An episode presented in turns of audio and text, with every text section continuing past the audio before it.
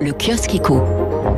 Les grands titres de la presse économique et on commence avec le coq rouge stylisé façon origami de la French Tech à la une ce matin des échos qui titre sur les nouveaux champions de la French Tech. Le gouvernement a donc présenté hier la promotion 2021 des désormais célèbres Next 40 et French Tech 120 renouvelés d'un quart.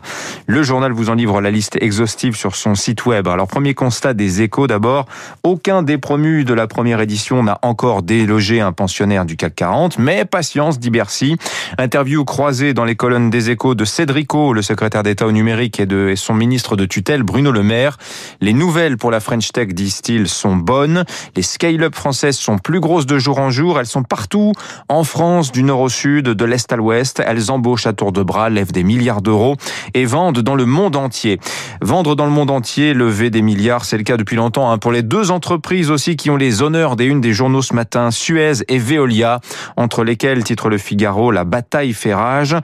Tous les coups sont permis entre ces deux-là. L'opinion note d'ailleurs que la guérilla Veolia-Suez compte euh, un nouveau belligérant, Bercy. On va en reparler euh, dans le journal.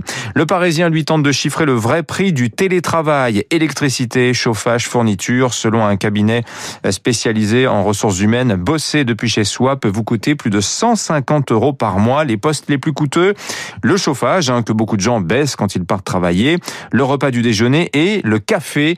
Est-ce à l'employeur de payer? Eh bien oui, selon le Parisien, euh, d'après qui le forfait entreprise euh, malheureusement n'en est qu'à ses balbutiements.